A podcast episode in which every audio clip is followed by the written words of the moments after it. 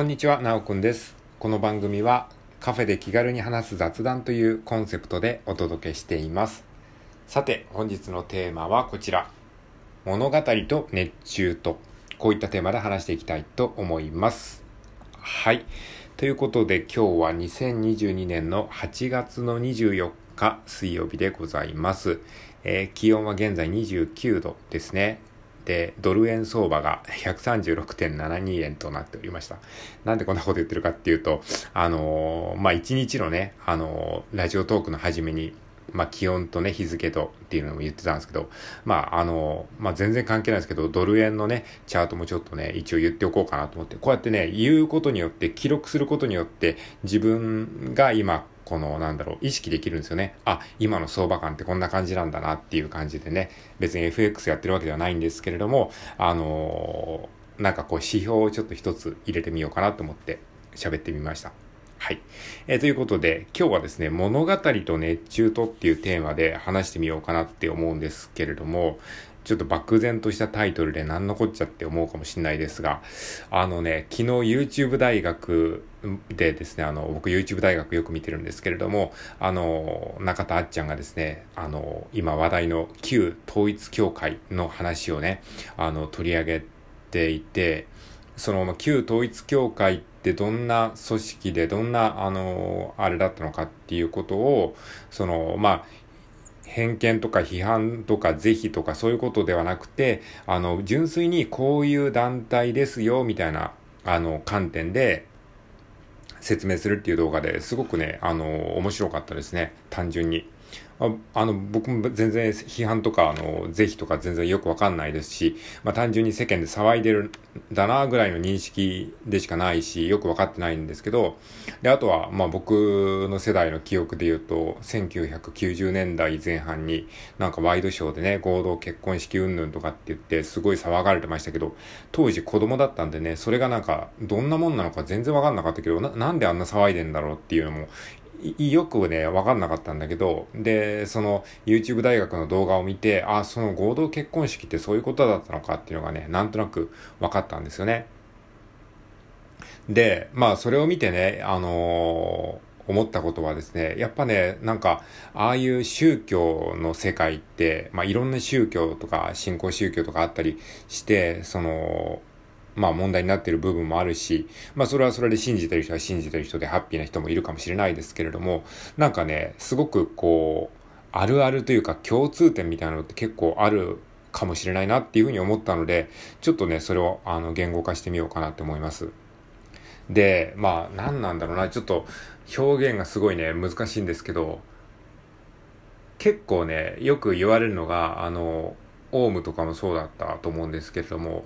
なんか東大生とか、すごい学歴が高い人とか、まあ、えーそういう人が、あの、そういう若者が結構ターゲットにされて、あの、そういう宗教にのめり込んじゃう人が多いっていうふうによく言われるじゃないですか。それって何なのかっていうと、なんかね、物語を信じて熱中することが、あの、宗教においても学歴においてもね、すごく、あの、共通してるんじゃないかなって思ったんですよ。まあ別にこれ僕が言うまでもなく、いろんなところで言われてるかもしれない ですけど、僕はその動画を見て、そんな感じがしたんですよね。で、それはね、あの、その YouTube 大学の一つ前の、あの、動画でやってた元大王製紙の会長の井川元隆さんが、あの、その人も東大の、あの、すごい優秀な、えー、法学部でしたっけ？忘れましたけど、えー東大の超トップの、えー学部で、あの、卒業して、で、あの、大王製紙の、あの、まあ、創業一家にもかかわらず、ちゃんと東大まで行って、で、大王製紙の社長になってとか、やって、すごく本当に優秀だったんだけれども、ギャンブルに、あの、数億円、数百億円でしたっけ ?100 億円でしたっけあの、投資して溶かしてしまったっていうのがあって、で、そ、そこにもなんかこう、共通するところがあるなって思ったんですよ。それは何かっていうと、その、一つのことに熱心になりすぎるっていう、その東大に、あの、受かるってことはやっぱり勉強において相当なんか根を詰めるというかもう勉強にめちゃめちゃ熱中してるからこそ日本でトップの大学に入れるっていう感じじゃないですか、多分ね。だそれと同じようにギャンブルにおいても同じようにもう常人では考えられないぐらい熱中してしまったからあれだけのあのお金を使ってしまったということなんですね。だからその東大に入ることとギャンブルをするっていうことはその一つの物語その東大であれば東大に入ること、勉強が全てっていう物語、そういう世界観に没頭してたわけで、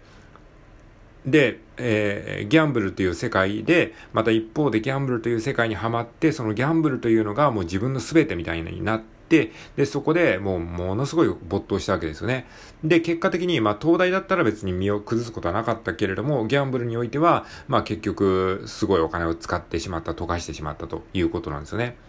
で、その流れで、あの、こう、スライドして考えると、宗教も、まあ、ある意味、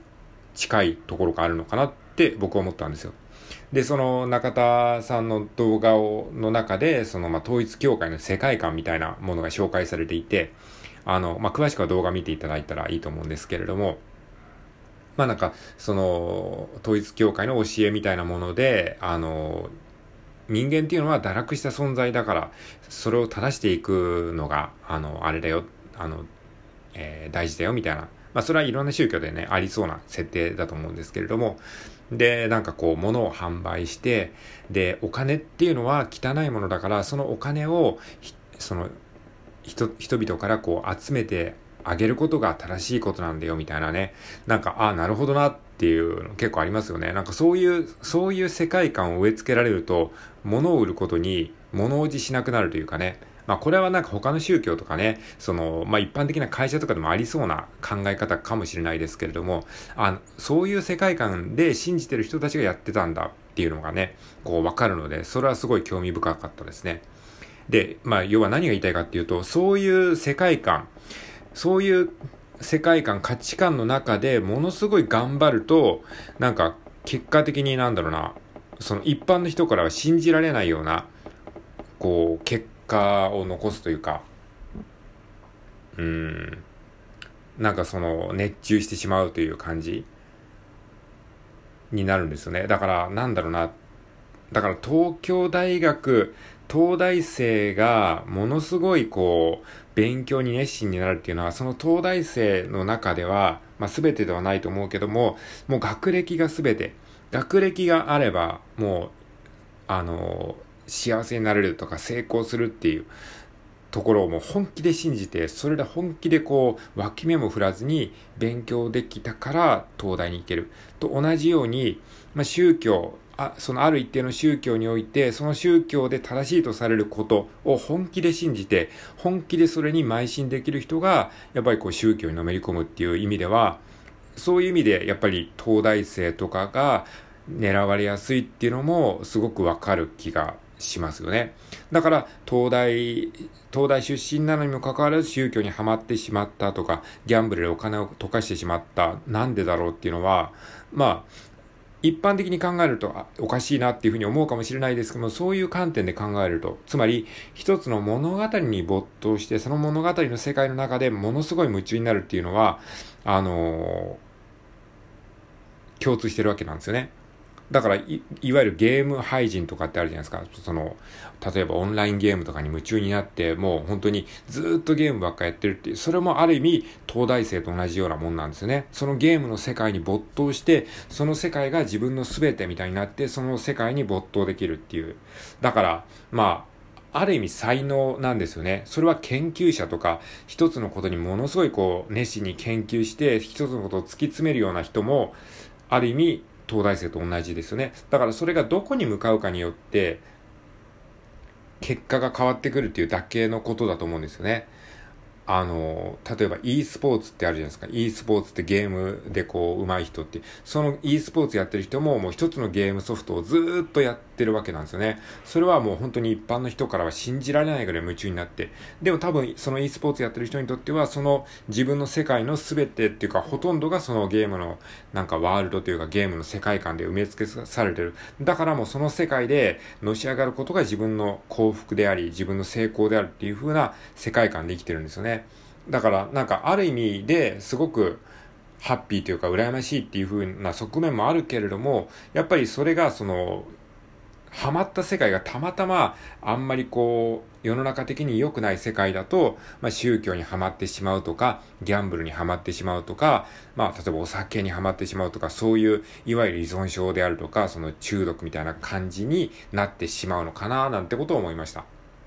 うん、だからね、なんか、本当にすごい紙一重な世界なんだなって、まあ僕はね、個人的にそういう話を聞いて思いました。まあ僕もね、結構そういうなんかハマりがちなところはあるんだけども、でもなんか、まあある意味で一つのことにハマるんだけど結構飽き性なところもあるので、うん、なんかそれは良かったのかなとは思いますけどね。うん。いやーなんかね、まあ僕はこうやってラジオトークをね、今1442回やってる時点で、ある意味でラジオトークには結構ハマってるのかもしれないですね。まあほとんどの人はもうこんなに続けることもなくね、大体こうフェードアウトしていったりとか、まあ別のことに興味が移ったりしていくんですけども、まあそれが普通で、まあそういう意味では、あの、そういう方が正常なのかもしれないですよね。はい。まあそんな話でちょっとね、まとまりがない話でございましたけれども、物語と熱中とというテーマでお話をしてみました。でね、この旧旧統一教会のお話は、あの、YouTube 大学で多分ね、後編が今日あたりアップされるのかなっていう感じなので、まあ、興味ある人はね、あのー、そちらも見てみてはいかがでしょうか。はい。ということで、今回は以上となります。最後まで聞いていただきありがとうございました。それではさようなら。